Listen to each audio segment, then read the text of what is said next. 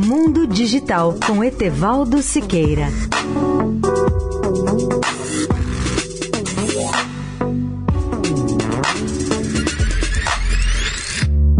Olá, amigos da Eldorado. Prosseguimos hoje na análise da recuperação da Oi, com base em entrevista do seu diretor de operações, Rodrigo Abreu, que nos explica como a Oi conseguirá, ao mesmo tempo, alcançar o equilíbrio do caixa e financiar seus novos investimentos.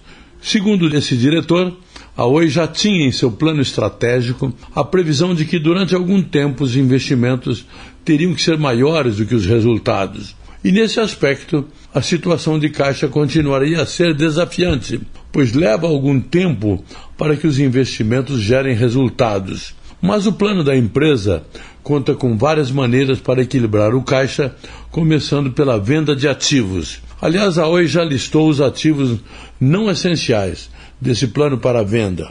Um deles é a Unitel, operadora angolana, em que a Oi tem 25% das ações ela vale cerca de um bilhão de dólares. Após a aprovação do novo marco regulatório, muita coisa pode ser vendida, além da empresa de Angola. São ativos como torres, data centers e ativos imobiliários.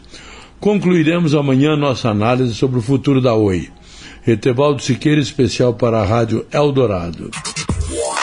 Mundo Digital com Etevaldo Siqueira.